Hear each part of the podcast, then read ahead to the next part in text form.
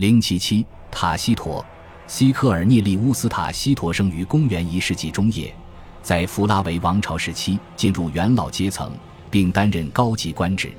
他主要在元首图拉真治下进行写作，那是弗拉维王朝的最后一个元首。暴君图密善被谋杀后，出现了一个史无前例的安宁繁荣的时代。他的一篇早期作品是对岳父阿格利可拉的一首成文的葬礼颂词。在这篇作品和两部主要历史著作，记载弗拉维王朝时期的历史和记载公元十四至六十八年的朱利安克劳迪王朝的编年史中，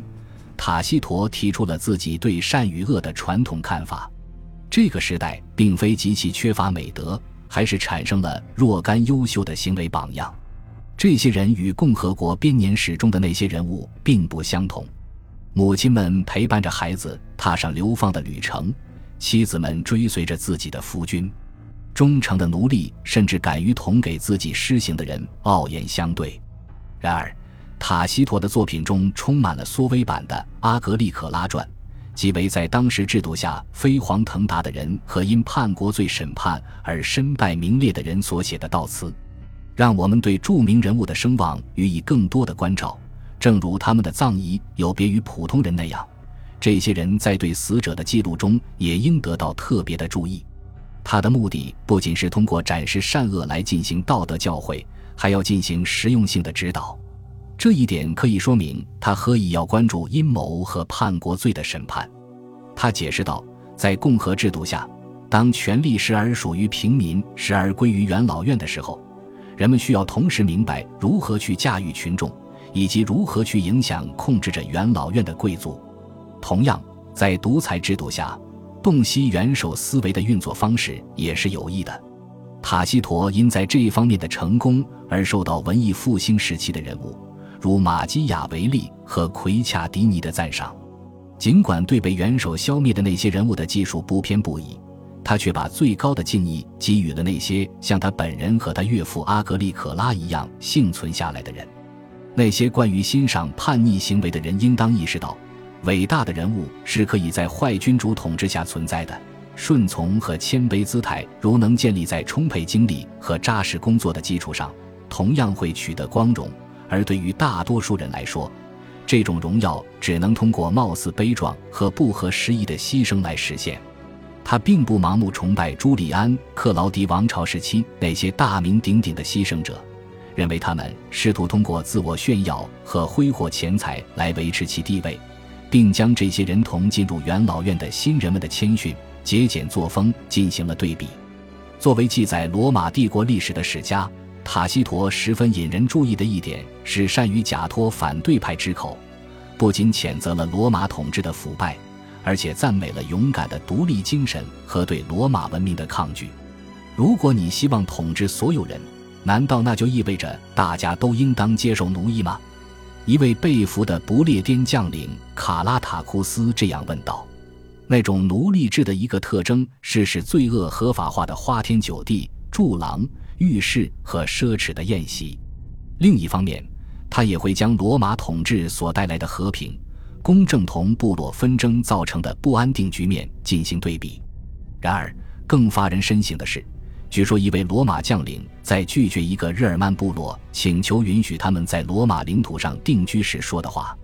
人必须服从强者。”这些人求告的诸神已赐予罗马人力量，让他们决定给予什么，何取走什么。罗马人不能容忍其他任何法官的存在，塔西佗哀叹说：“他所能得到的军事史料过于匮乏。”然而，尽管他有能力对一场战役进行激动人心、不失准确的叙述，其写作风格却使他对细节的介绍极其模糊，令人恼火。不过，这种风格倒是相当适合记述帝国政治，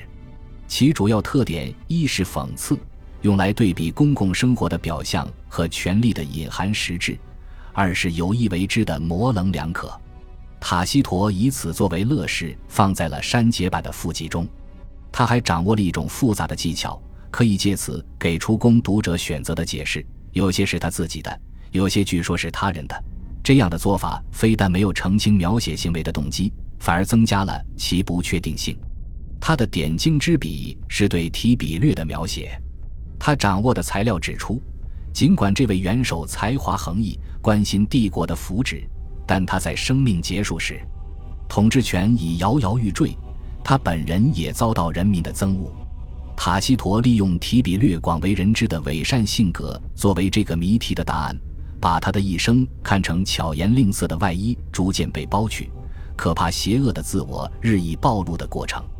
提比略被描写成一个绝顶聪明，但因早年经历和统治欲而发生性格扭曲的人物。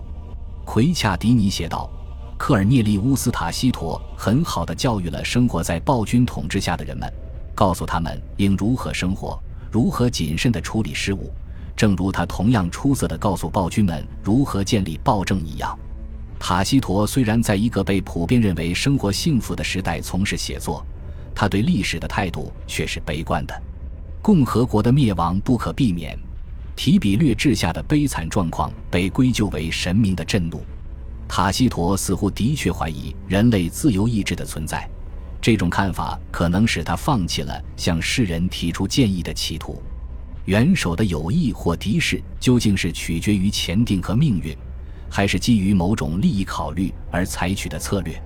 对于塔西佗而言，世界要么是一个完全靠机缘左右、不受神意干预的王国，要么就是由命运决定的。无论这种命运是斯多葛派所相信的那种理性因果链，还是行星的运转轨迹。塔西佗虽然并不总是赞赏个别占星术士，但他跟许多同时代人一样，对于这门学问本身充满敬意。至于罗马的旧神奇，塔西佗很少提及跟他们相关的宗教仪式，而他对预兆的解释则是模棱两可的。降临到罗马民族头上的灾祸可以证明，诸神并不保佑他们的安宁，只关心对他们进行惩罚。在公元六十九年，发生了生出怪物的事件，产生了大量别的征兆。诸如此类的怪事，在几百年前的和平岁月里也有人记录，但现在只在人们害怕的时候才被提起。我们很难从塔西佗的著作中演绎出前后一致的宗教观或哲学观，不过这无碍于他的道德目的。命运可以解释人类的行为，但并非他们的借口。恭喜你又听完三集，欢迎点赞、留言、关注主播，主页有更多精彩内容。